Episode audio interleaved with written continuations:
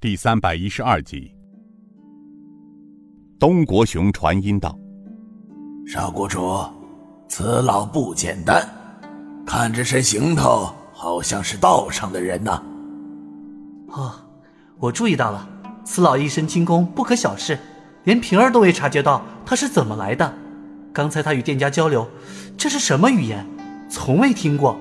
不过从店家的举动上分析，似是怪店家多收了我们十两银子。少谷主有所不知，在滇西这片地方，居住着许多少数民族，而其中这最大的两种民族，一种叫白蚁，另一种叫蓝蚁。白蚁又叫白族，蓝蚁又叫蓝族。虽说这两种不同的种族都属于彝族一个支系演变过来的，但他们虽然是同一种民族，可又有着不同的语言。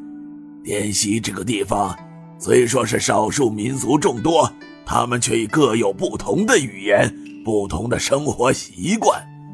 但是这里的民风淳朴，又十分的好客。在唐代晚期，这里叫。南诏国由姓段的一个白蚁统治着，历时有一百多年。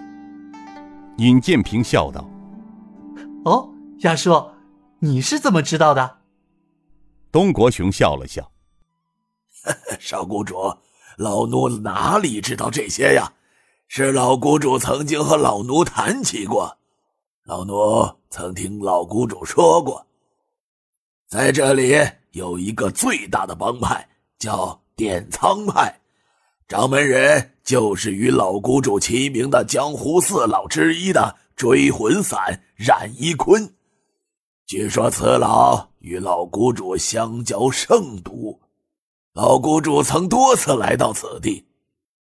尹建平笑道：“北天明，南一坤，东一笑，西奇风。”北称断剑虎狼啸，南与黄伞明灯照，魂魄笑收冥冥府，西风骤起万家笑。有意思。少谷主，自从你出山之后，声名大振。香儿的爷爷西起风，你见过？韦一笑却在你手下折羽而归。剩下的就只有南雨黄伞明灯照。冉老爷子，你没见过了。俱是恩师的至交好友，这次滇西一行，定要拜见一下冉老前辈。少谷主，咱们这次滇西一行，当然有的是机会了。不过，老奴观此人内敛外收，面显善意，老奴倒觉得此老必定与点苍派有些关系。嗯。平儿也有此感觉，别的不说，就他进门之前，轻功十分罕见。我敢断定，连平儿都没能判断出是何方来的人，定是一位前辈高人，怎可失之交臂呢？那少谷主，让老奴去会会如何呀？雅叔，还是让平儿来吧。他向小二招了招手，那小二便急忙赶了过来。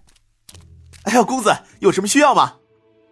尹建平笑道：“小二哥，我们是外地来的，人地生疏。刚才多蒙那位老爷子帮助，我想请那位老爷子过来喝杯酒，表示谢意。小二哥，您看如何？”哎呦，公子爷啊，三大爷是我们这一代啊德高望重的老爷子，他老人家刚从历霞镇到此，听说啊在这里住一晚就回大理了。这小的可不敢随便打扰他老人家呀。啊，本公子只是想请老爷子喝杯酒。当面谢谢罢了。行行，你下去吧，我自己来。尹建平起身向老者走了过去。老者抬头看着尹建平，笑着问道：“哈哈，公子，不知找老朽何事啊？”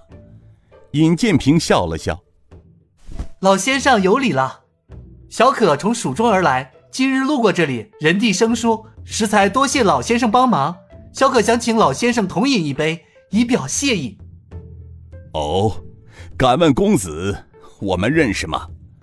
尹建平笑道：“ 老先生，自古道相逢何必曾相识。晚辈只想请老先生喝一杯，再说老先生独自一人自斟自饮，倒不如与晚辈们高兴高兴。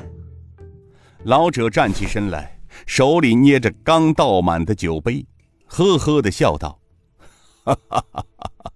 这位公子爷，张口小可，闭口晚辈，怎么？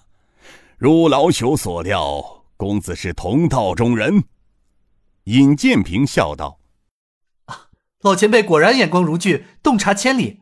晚辈后学，怎敢在前辈面前妄称同道二字呢？”哈哈哈哈哈！好，好啊！尔等从中原不远万里来到滇西，可谓算得上是缘分。那就敬道上的朋友们一杯。